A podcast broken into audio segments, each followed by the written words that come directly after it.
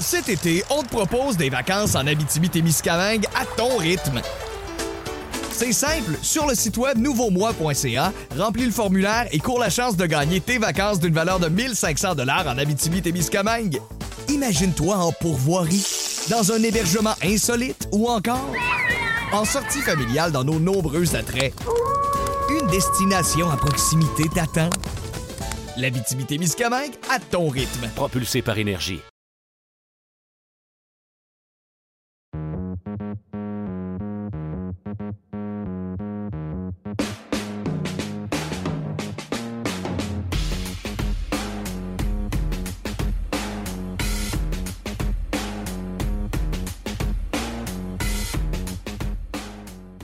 Bienvenue au podcast Sac du Car. Mon nom est Didier Orméjus et cette semaine, je vais avoir la chance d'interviewer le bloqueur de l'Université Syracuse, Mathieu Bergeron.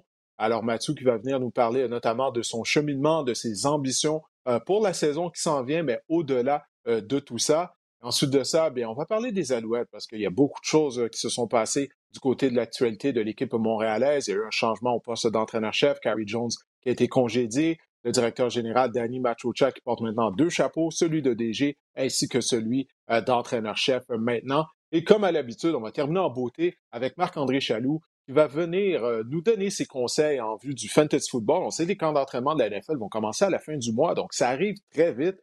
Les camps vont commencer, les repêchages fantasy également. Alors, si vous écoutez à toutes les semaines le podcast Le Sac du Corps, ben, grâce au conseil de Marc-André, vous devriez en théorie être prêt à votre repêchage et à dominer votre ligue de fantasy football. Mais sans plus tarder, on va accueillir Mathieu Bergeron euh, de l'Orange de Syracuse. Euh, Mathieu, écoute, premièrement, je te remercie d'avoir accepté mon invitation au podcast. Ben non, merci à toi de m'avoir euh, invité. Là. Je, suis, je suis choyé d'être sur un podcast que j'écoute régulièrement. Là, donc, c'est, une, je suis choyé d'être ici. Ah, ben c'est bon. j'aime ça entendre ça, que, que tu écoutes ça, que tu télécharges le podcast régulièrement. Ça, c'est excellent. Écoute, Mathieu, euh, toi et moi, on a, déjà parlé par le passé. J'ai eu la chance de t'interviewer. Mais pour les gens qui nous écoutent ou qui nous regardent, euh, parle-nous de ton background, de ton cheminement. Où est-ce que tu as commencé à jouer au football et de quelle façon tu t'es retrouvé euh, à l'Université de Syracuse? moi, dans le fond, mon cheminement, c'est un, peu particulier, là, comment je me suis rendu à Syracuse. dans le fond, moi, j'ai commencé à jouer au football pour la polyvalente Le Boisé à Victoriaville. Euh, en fait, c'est une ligue euh, scolaire. J'ai joué pour les Vicars de Victoriaville. Euh, j'ai fait tous mes cinq ans là-bas. après ça, avec le recrutement du cégep et tout ça, j'ai pris la décision d'aller jouer en Division 2 pour le cégep de Tedford. j'ai fait deux années là-bas. L'été de ma première année, on, est, on a eu une invitation à faire le camp à Syracuse. quand je suis arrivé au camp, je m'attendais à tomber à rien. Je me suis jamais fait recruter par une université américaine. Euh, j'arrive au camp, moi je pensais faire un, trip d'amis en, boys. J'arrive au camp, je voyais que j'avais une opportunité de dominer et peut-être de faire tourner des têtes. Donc euh, j'ai donné mon 100% euh, Je suis allé à fond, puis après le camp, j'ai eu des, intérêts de quelques universités. après quelques semaines, j'ai comité à l'Université de Syracuse, puis là, j'entends ma, quatrième année, donc ma senior Ouais, puis tu n'as même pas regardé du côté d'autres universités. Tout de suite, toi, ton choix, c'était Syracuse. Est-ce que tu as visité d'autres campus ou, euh, étant donné que Syracuse était la première équipe qui a démontré de l'intérêt, tu t'es dit, regarde, je vais continuer avec l'Orange? Exact. Dans le fond, moi, euh, l'Orange, là, depuis que je suis petit, euh, tu sais, des Pat Davis, les gars qui ont, qui ont, qui ont, pavé le chemin pour nous, les, les Québécois. Dans le fond, tu sais, quand j'ai eu mon offre de Syracuse, proche de la maison, conférence ACC, joue contre des, top 5 teams à, chaque année. Euh, puis la relation que j'ai bâtie avec les entraîneurs, euh, juste en un camp, c'était inimaginable. Donc, euh, tu sais, quand j'ai eu l'offre, j'ai comité tout de suite, puis je ne le regrette pas après quatre ans. Oui, ben justement, tu viens de dire, tu en es à ta quatrième, année déjà dans l'uniforme de Syracuse. Corrige-moi si je me trompe, mais tu avais obtenu du temps de jeu dès ta première saison, là, me semble. Ouais, ouais, ouais, ouais. J'ai euh, ma freshman year, euh, ma première année en 2019. Euh, j'ai eu la chance de, de, faire mon premier départ contre l'Université de Floride, les Seminoles, Florida State. Donc, ça a été mon premier départ, puis j'ai pas débarqué du terrain depuis. Oui, puis là, tu joues à la position de bloqueur à gauche ou bloqueur à droite? Quelle est ta position favorite? Euh, moi, j'ai commencé euh, à, Syracuse quand j'ai, quand j'ai fait mon premier départ, j'étais bloqueur à droite. Euh, je suis resté bloqueur à droite jusqu'à mi, mi-saison de l'année 2020, l'année COVID. après ça, j'ai transféré à gauche. Puis depuis ce temps-là, là, je suis bloqueur à gauche. Puis c'est là que je me sens plus confortable. Puis c'est là que j'aimerais jouer au prochain niveau aussi. Ah, ben justement, parlons-en du prochain niveau. là, tu vas entamer ta quatrième saison. Euh, tu pourrais avoir la possibilité de revenir pour une autre saison. Je sais que tu as comme objectif d'être repêché par une équipe euh, dès la saison prochaine. Donc, parle-moi de tes ambitions, là, justement, euh, parce que je crois que tu as vraiment dans ta mire de poursuivre ta carrière du côté de la NFL. Exact. Moi, dans le fond, c'est juste d'en parler, j'ai des frissons. C'est un rêve de, de petit gars. Je m'en souviens, on était à la maison avec mes amis, on regardait le, le NCA comme si c'était un euh, le Super Bowl, là, on, puis regarder la NFL. C'est vraiment choyé de, savoir que un jour je vais pouvoir atteindre ce niveau-là. C'est sûr qu'il y a encore beaucoup de travail, il y a encore beaucoup d'étapes à, franchir avant de d'y arriver. Mais c'est, je suis choyé d'être dans, cette position-là parce que je sais qu'à la maison, c'est pas tout le monde qui a la chance. Donc, euh, c'est sûr que pour mes amis à la maison, pour la famille, tout ça, c'est sûr que je fais ça pour eux, puis je vais continuer à travailler. Puis la NFL, euh, on se croise les doigts pour l'année prochaine. Mathieu, dis-moi, à quel point tu es inspiré par un joueur comme Benjamin Saint-Just, un autre Québécois qui fait carrière dans la NFL? Euh, Laurent Duvernay-Tardif a gagné le Super Bowl avec les Chiefs il y a quelques années. Anthony Auclair, en tant que joueur non repêché, connaît une très belle carrière. Il en est rendu à quoi? Sa sixième, septième saison maintenant mm-hmm. euh, dans la NFL. Alors, à quel point de voir les performances de ces joueurs-là euh, te motive à atteindre ton, à atteindre ton rêve? Ben, c'est sûr, moi, personnellement, ça me motive beaucoup. Euh, voir des gars comme Benjamin Saint-Just, Laurent et Anthony faire, euh, euh, faire leur chemin dans la NFL. C'est sûr que je pense que je ne suis pas le seul. Je pense que tous les jeunes au Québec regardent, regardent ces gars-là ça, ça, leur donne motivation. Puis je pense que juste voir nos athlètes québécois performer au plus haut niveau de football qu'il y a au monde, c'est vraiment quelque chose de gros. Puis je pense que personnellement, moi, c'est ça me donne une, une, une, extra motivation. Là. Oui, ben justement, motivation. C'est ta quatrième saison euh, qui s'en vient. Qu'est-ce que tu fais là? Comment tu passes ton été? Euh, tu es sur le campus de l'Université Syracuse. Alors, comment tu passes ton été et de quelle façon là, tu te prépares afin de connaître ta meilleure saison dans l'uniforme de l'Orange? Euh, c'est sûr que j'ai adapté des, nouvelles habitudes, que ce soit au niveau de la nutrition, au niveau de mon, mon sommeil, comment je prends soin de mon corps. c'est beau l'entraînement, soulever des poids puis courir vite, mais il y, a, beaucoup de choses qui viennent autour de ça. c'est les, les, saines habitudes de vie que je pense qui vont faire la différence, qui vont euh, me séparer entre les, les, les différents tackles au draft l'année prochaine.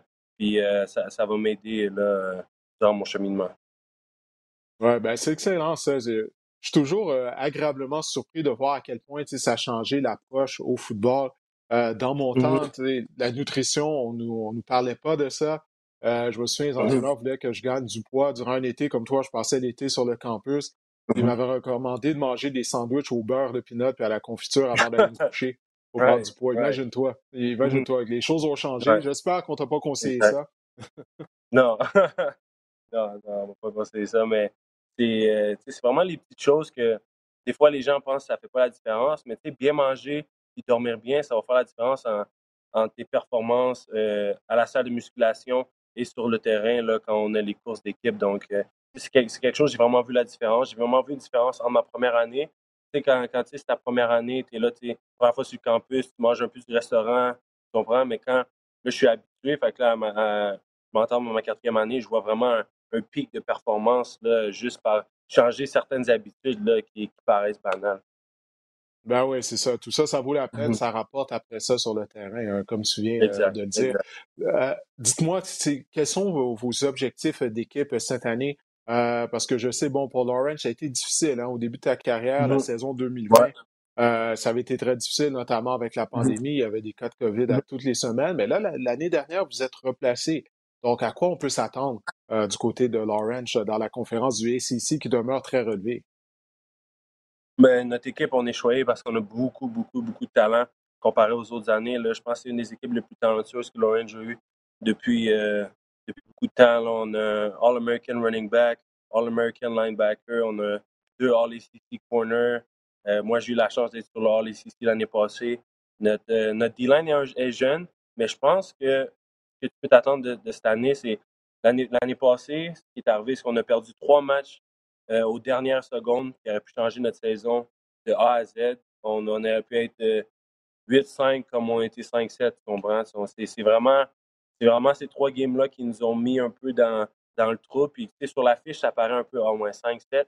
Mais, il y a trois défaites là, qui ont été vraiment crève-cœur à la dernière seconde. Mais c'est correct parce que je suis qu'on a, qu'on a eu ça l'année passée parce que maintenant, ça nous met, euh, excusez mon anglicisme, une, chip sous nos. Une chip on your shoulder. On va, on va attaquer une motivation supplémentaire. Exact, exact, exact. On va attaquer l'année prochaine. Puis je pense que les leaders de notre équipe, c'est plein de gars qui ont, qui ont des aspirations à la NFL. Donc, c'est des leaders qui sont, qui sont vocaux, qui, qui leadent par, euh, par l'exemple. Donc, je pense que tu vas avoir une équipe de l'Orange qui donne beaucoup d'efforts, puis qui, malgré notre, euh, notre, euh, notre horaire qui est vraiment, vraiment dur cette, année, on va, on va donner à 100 Oui, puis vous avez quelques Canadiens au sein de la formation. Il y a même un autre Québécois, Ben Labrosse, ancien, un ancien cheetah du cégep Vanier, qui est là notamment. Mmh. Damien Alford aussi, euh, recevoir euh, pour le, la euh, lui aussi, il a eu beaucoup d'enjeux l'année passée. Donc, c'est quelqu'un qu'on va voir aussi l'année prochaine, c'est sûr. Bon, ben écoute, Mathieu, je ne vais pas prendre plus de ton temps. Je sais que tu es occupé, mais je te remercie encore une fois d'avoir accepté mon invitation de participer au podcast. je te souhaite d'un bel été, euh, d'avoir le temps de profiter de l'été, mais de surtout de continuer à travailler fort dans la salle de musculation, sur le terrain, à regarder des vidéos afin de t'améliorer et de connaître la saison que tu espères connaître et que ça va te mener à être repêché euh, lors du prochain repêchage de la NFL. Écoute, porte-toi bien, puis merci encore une fois d'avoir participé au podcast. Ben, merci beaucoup à toi, Didier, puis euh, je vais continuer à écouter les podcasts chaque semaine. Oui, parfait, excellent. Continue de télécharger le podcast et de, répandre la bonne nouvelle. OK? Porte-toi bien. Allez, salut, bonne fin de journée. Cet été, on te propose des vacances en Abitibi-Témiscamingue à ton rythme. C'est simple, sur le site web nouveaumois.ca, remplis le formulaire et cours la chance de gagner tes vacances d'une valeur de 1500 dollars en Abitibi-Témiscamingue. Imagine-toi en pourvoirie, dans un hébergement insolite ou encore en sortie familiale dans nos nombreux attraits. Une destination à proximité t'attend. La Miscamingue à ton rythme. Propulsé par énergie. Alors, c'était Mathieu Bergeron, bloqueur à gauche partant de l'Orange de Syracuse. Bien sûr, on va suivre euh, les activités de l'Orange et de Mathieu tout au long de la saison. On espère qu'il va connaître une excellente saison.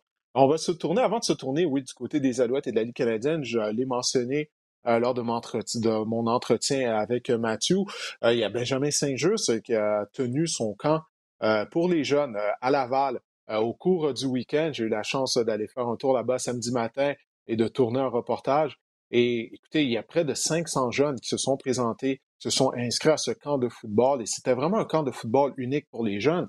Parce que non seulement il y avait Benjamin, mais il y avait ses amis qui sont également des joueurs dans la NFL, qui étaient là, notamment à Quiddy euh, Luigi Villain, euh, qui est un ailier défensif euh, canadien qui porte les couleurs des Vikings du Minnesota. Puis, bien sûr, un ancien choix de première ronde des Colts d'Indianapolis. Il y avait des joueurs de la Ligue canadienne également qui étaient là, des, joueurs des rangs universitaires américains. Donc, d'avoir ces gens-là, ces jeunes joueurs-là qui étaient là afin de coacher les, plus jeunes, l'avenir, la relève du football québécois, c'était vraiment quelque chose de beau à voir. Il y avait plus de 100 bénévoles. Donc, il y a plusieurs gens qui ont mis l'épaule à la roue afin de tenir cet événement.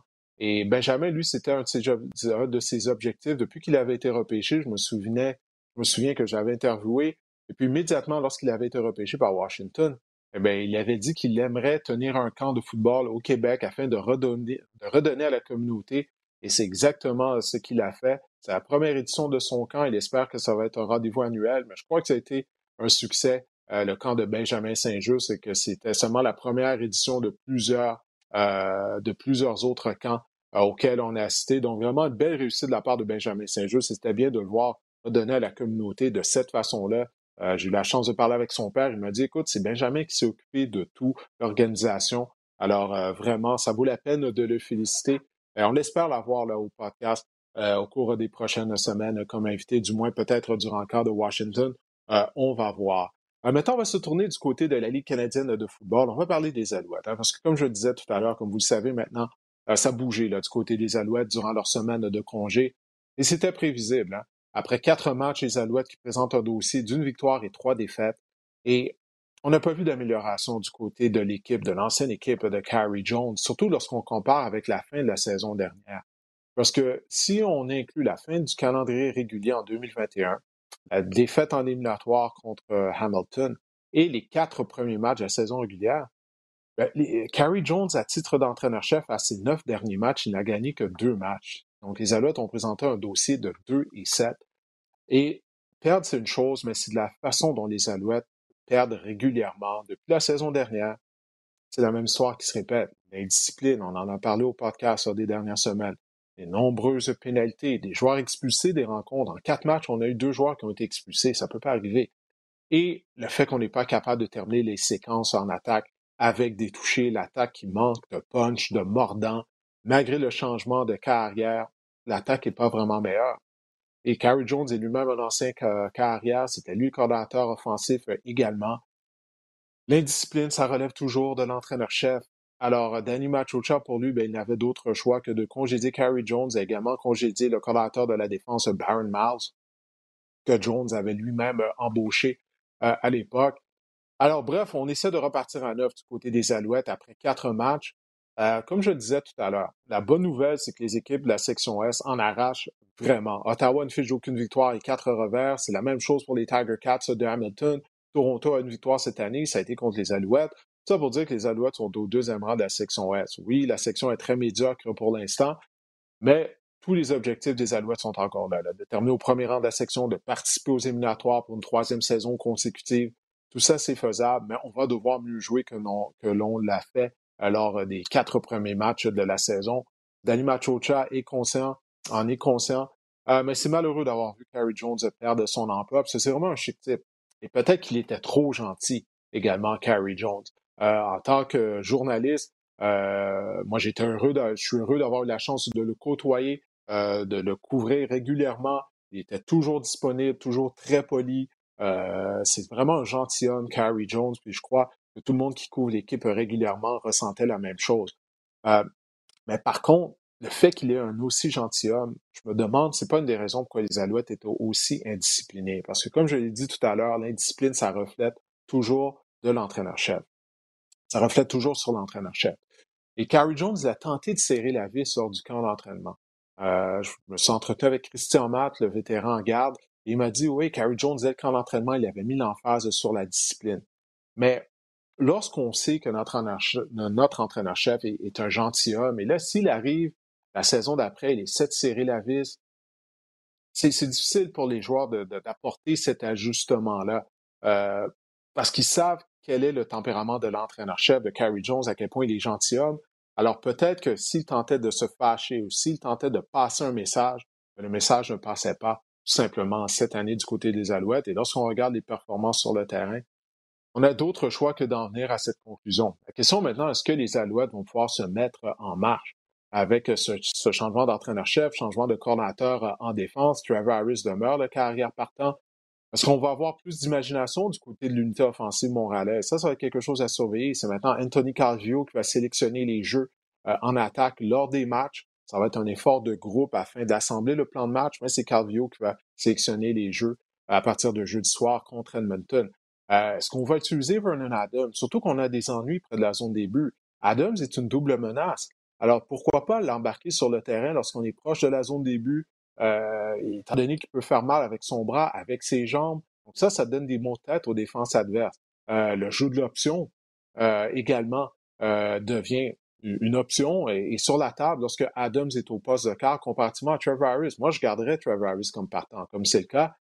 Mais je trouverais une façon d'inclure Vernon Adams dans mon plan de match parce que on a besoin de punch. Il faut essayer de créer quelque chose du côté de l'attaque. Euh, les services de William Stambach manquent énormément euh, à l'attaque des Alouettes. Euh, près de la zone des buts, ça fait jamais de tort de pouvoir miser sur un demi à l'attaque de 230 livres. Alors, Stambach n'est pas là, il ne sera pas prêt. à revenir au jeu pendant un bon bout de temps. Alors, pourquoi pas utiliser Adams, faire preuve de plus d'imagination près de la zone des buts du côté des Alouettes. C'est ce que j'ai hâte de voir lorsqu'ils vont affronter Edmonton jeudi soir. Alors, ce sera surveillé. Walter Fletcher sera le demi à l'attaque partant. Joshua Antwi n'est pas blessé. On a décidé d'y aller d'un changement. Alors, Fletcher va obtenir son premier départ dans le champ arrière de l'équipe montréalaise jeudi soir contre les Eskimos, contre les Eskimos, je savais, j'allais dire éventuellement, contre les Elks d'Edmonton. Écoutez, les Alouettes sont mieux gagnés ce match-là parce que les Elks sont vraiment pitoyables. Leur seule victoire, ça a été à Hamilton il y a quelques semaines, mais ça a été un cadeau à la suite d'un échappé du carrière d'Ian Evans euh, vers la fin du quatrième quart. Euh, Edmonton a subi une raclée la semaine dernière contre les Stampeders de Calgary. Les Alouettes vont jouer à Montréal. On vient d'y aller d'un changement d'entraîneur. Ça, ça donne pas plus d'énergie aux joueurs. Je ne sais pas qu'est-ce que ça va prendre. Euh, Edmonton n'est pas une bonne équipe de football. C'est aussi simple que ça. Les Alouettes se doivent de gagner ce match-là, présenté à domicile. Alors, on va voir qu'est-ce que ça va donner euh, du côté euh, des hommes de Danny Machocha maintenant et non de Carrie Jones. Parce que ça, maintenant que l'air Carrie Jones, c'est, dans le passé, mais une chose que je veux dire en terminant là-dessus, faut pas oublier, oui, Carrie Jones, a mal fini. Deux victoires seulement ces neuf derniers matchs.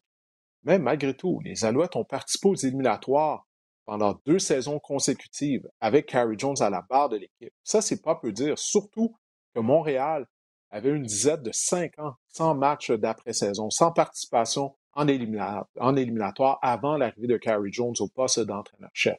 Alors ça, gardez ça en tête. On va s'en reparler au mois de novembre si les Alouettes ne sont pas en mesure de participer aux éliminatoires.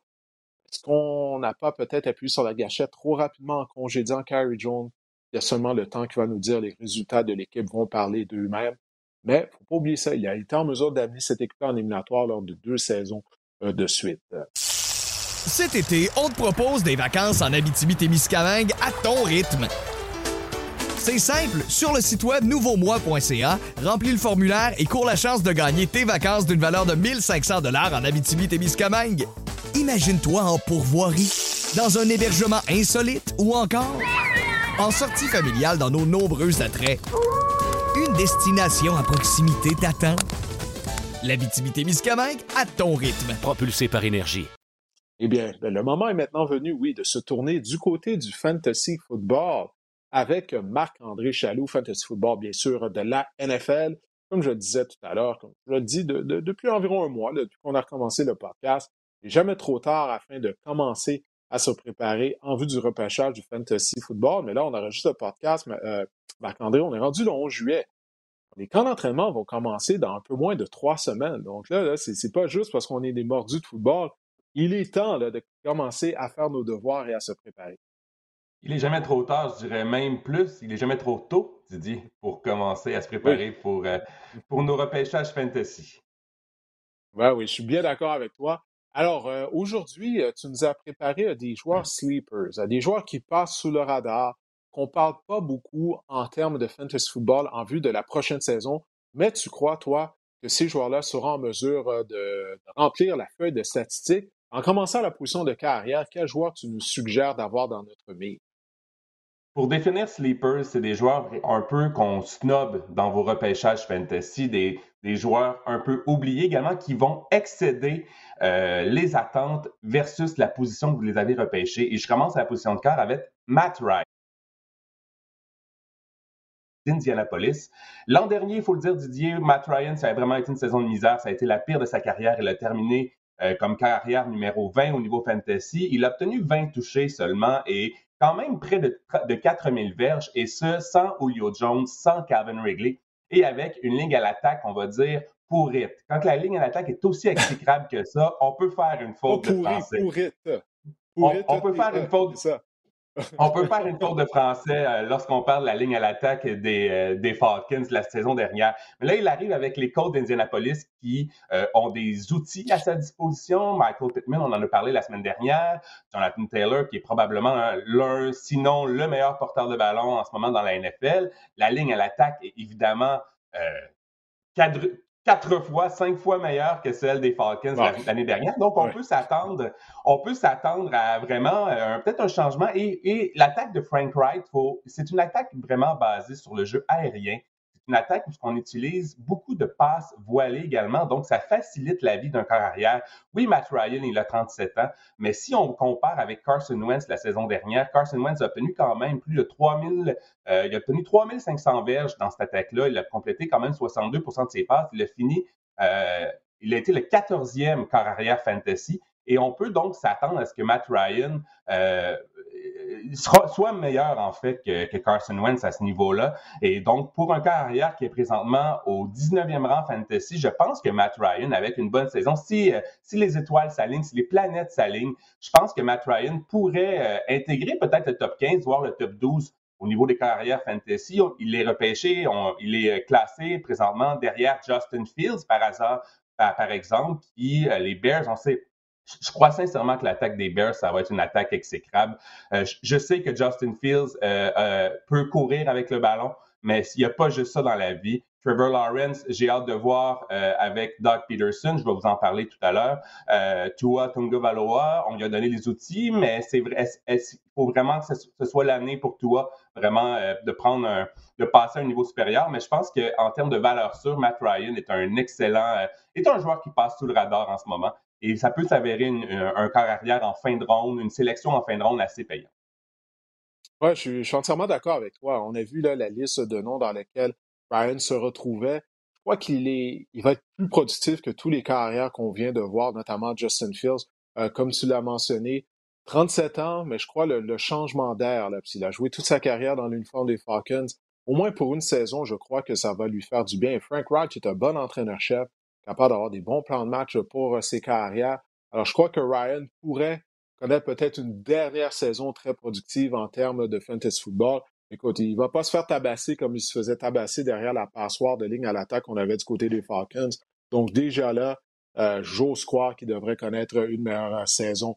Maintenant, la position de porteur de ballon, demi à l'attaque, quel joueur que tu nous suggères d'avoir dans notre radar pour le repêchage? On parlait tantôt de la conférence ACC avec Matthew. Euh, je vais vous parler de Travis Etienne, qui était anciennement des Tigers de l'Université Clemson, qui est maintenant avec les Jaguars de Jacksonville. Euh, premièrement, Didier, il faut, euh, il faut oublier le show de boucan qui était Urban Meyer, selon moi, l'année dernière. cette année, on a embauché on a embauché Doug Peterson, qui a quand même, Doug Peterson, qui a quand même gagné euh, un Super Bowl avec les Eagles quand même assez récemment. Et il faut dire que Travis Etienne est le porteur de ballon numéro 24 en ce moment et son potentiel est énorme. On a oublié vraiment que ça a été un choix de première ronde des Jaguars l'année passée.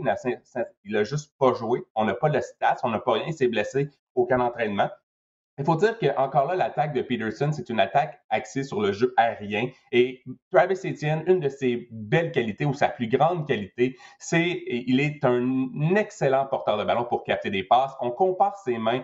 Je veux juste faire des comparaisons à Alvin Kamara. Je ne dis pas que ce sera Alvin Kamara cette saison, mais je pense qu'au porteur de ballon numéro 24, ce sera intéressant puisqu'également James Robinson se remet d'une déchirure euh, du, euh, du tendon d'Achille on dit qu'il sera probablement pas en mesure de débuter la saison. Donc, vraiment, ça laissera toute la place à Travis Etienne et il est talentueux. On parlait du ACC tout à l'heure.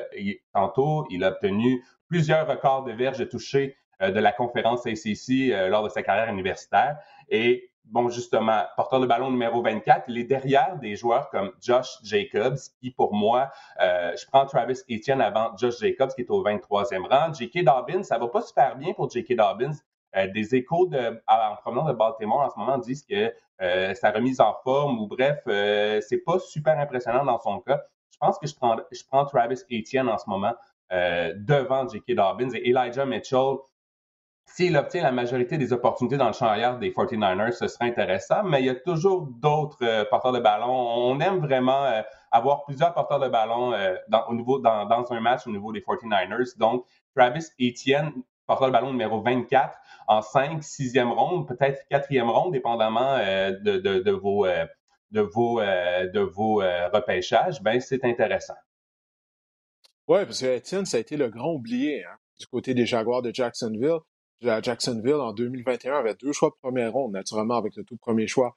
On a repêché Trevor Lawrence, mais avec notre deuxième choix de première ronde, on avait sélectionné Travis Etienne. Malheureusement, il a subi une blessure à un genou, mais il demeure un joueur très, très talentueux. Alors, non, j'aime bien ce choix-là de Travis Etienne parce qu'on oublie, c'est comme ça, on a oublié à quel point il avait été productif durant sa carrière à Clemson, étant donné qu'il n'a pas joué la saison dernière en raison d'une blessure à un genou. Mettant un autre porteur de ballon qui, selon toi, est sous-estimé en ce moment. Je vais aller plus euh, profondément dans vos fins de repêchage. On parle de 10, 12, 12e ronde, 13e ronde, vraiment. Et là, c'est deep, deep sleeper. Deep, deep, deep, deep. J'essayais de traduire ça en français, deep, deep sleeper. Il y a vraiment une signature qui est, qui est passée sous le radar à Kansas City, c'est celle de Ronald Jones. Et c'est intéressant. Puisque, savais-tu, Didier, que la saison dernière, les Chiefs ont fini bon dernier dans la NFL pour les verges après contact? On sait que Clyde Edwards-Helaire, c'est un petit porteur de ballon. Jared McKinnon, ce n'est pas sa tasse de thé. Et qui, dans la NFL l'année dernière, Didier, a terminé au premier rang pour les verges après contact? Ben, c'est Ronald Jones. Ronald Jones? Ben, ben c'est Ronald Jones. Donc, on voit, je veux dire, là-dessus, avec Ronald Jones, les Chiefs font vraiment un besoin au poste de porteur de ballon, un porteur de ballon qui peut euh, courir dans les tranchées. Et ça, c'est important dans une attaque aussi prolifique que celle des Chiefs.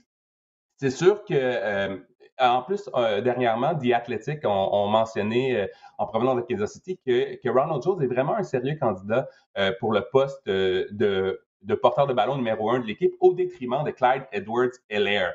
Faut dire également que, Ronald Jones, tu sais, avec l'ajout de Ronald Jones et le départ de Tyreek Hill, qui, on voyait souvent euh, à la porte des loups dans la zone payante, les Chiefs utilisaient, mettons, des, jeux au sol avec Tyreek Hill, des petits jeux gadgets, disons. Je pense qu'on pourrait revenir à un, style plus conventionnel euh, de course au sol et ça pourrait profiter à Ronald Jones. Je dis pas que Ronald Jones sera un top 10 ou un top 15 fantasy, mais je pense que si on utilise Ronald Jones à bon escient dans l'attaque de Patrick Mahomes, je pense que 6, 7, 8 touchés, peut-être 900 verges, euh, ça, peut, euh, ça peut être une, belle, une belle option pour vous. Et avec un choix de 12e ronde, ben, ça peut être fort utile au niveau fantasy. Ronald Jones est, en ce moment le porteur de ballon numéro 38 au niveau fantasy.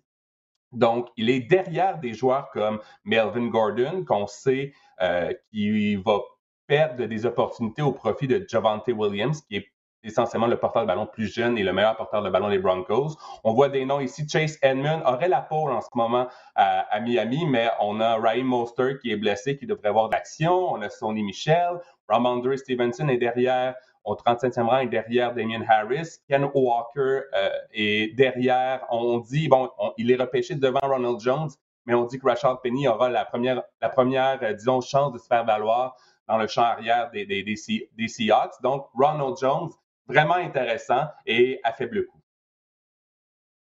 OK, on prend ça en note. Ronald Jones, on l'a vu connaître de bons moments dans l'uniforme des Buccaneers de Tampa Bay. Alors, c'est sûr qu'il ne sera pas la priorité. Euh, ce ne sera pas le joueur sur lequel les collateurs en défense vont mettre euh, l'accent euh, lorsqu'on va affronter les Chiefs de Kansas City. Donc, en théorie, il devrait obtenir des opportunités. Maintenant, il y a deux receveurs de passe qui retiennent ton attention. En commençant par le vétéran Brandon Cooks.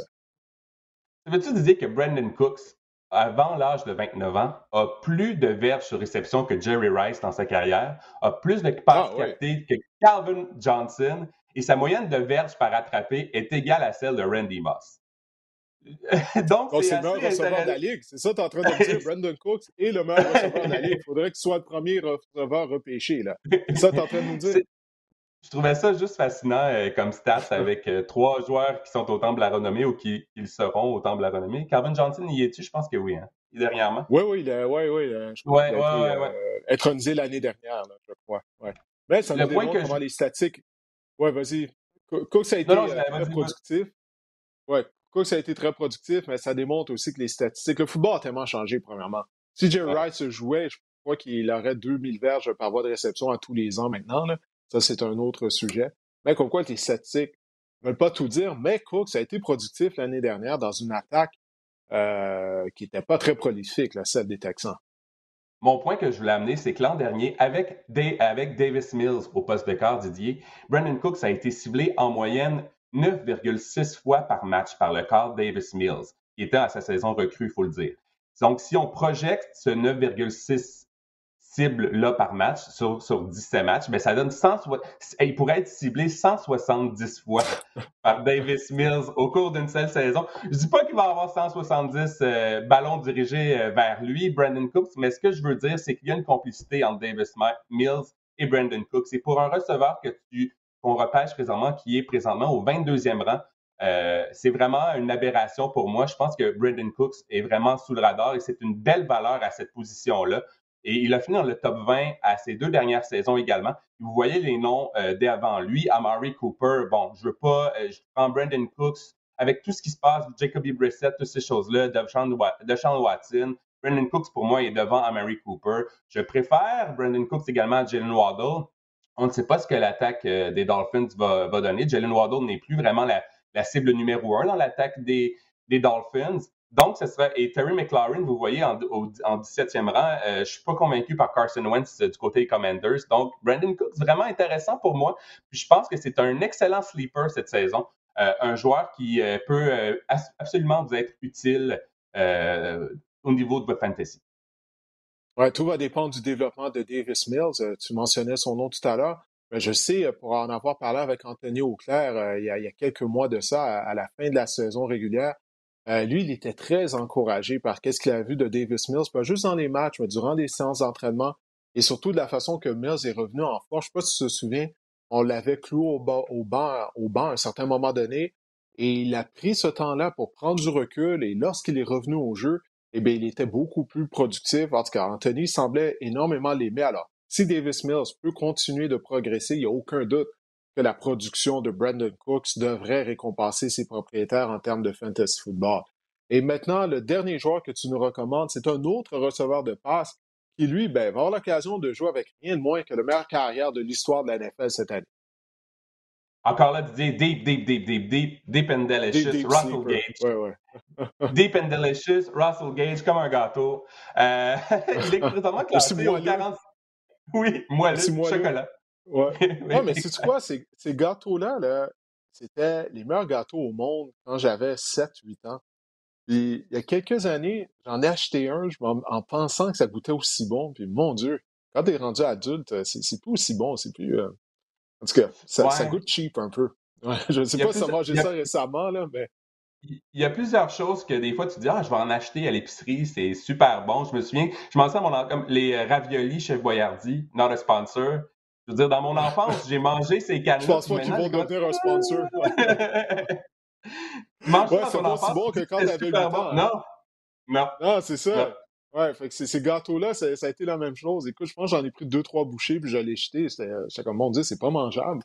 Mais en tout cas, comme quoi que les goûts changent en vieillissant. Mais en parlant de vieillir, bon, Tom Brady et le carrière de Russell Gage, maintenant qu'il porte les couleurs euh, des Buccaneers de Tampa Bay, Gage vous a démontré toutefois de bonnes choses au cours des dernières années lorsqu'il jouait à Atlanta avec Matt Ryan. Et Tom Brady l'a personnellement recruté pour venir à Tampa Bay durant l'entre-saison et durant les minicamps, il a été euh, élogieux à l'endroit de Russell Gage. J'ai écrit sur le tableau Russell Game, une petite faute, mais c'est un gamer, Russell Gage. Euh, Euh, mais il faut aussi parler de l'absence potentielle de Chris Godwin. C'est un peu ça aussi qui, a fait augmenter la valeur de Russell Gage en ce moment. Euh, Adam Schefter a dit dernièrement que Russell Gage, l'objectif de Russell, de, Russell Gage, de Chris Godwin, c'est d'être euh, à son poste pour le premier match de la saison. Il se remet d'une déchirure du ligament croisé antérieur. On sait que ça peut être long, ce genre de blessure. Personnellement, j'en doute. Mais bon, on verra. On verra bien dans le cas de, Chris Godwin, mais ce que je veux apporter comme, comme, point, c'est que Brady, l'année dernière, a tenté, attache statut, a tenté 719 passes l'année dernière. Et ça, c'est un sommet dans la carrière de, Tom Brady en une saison.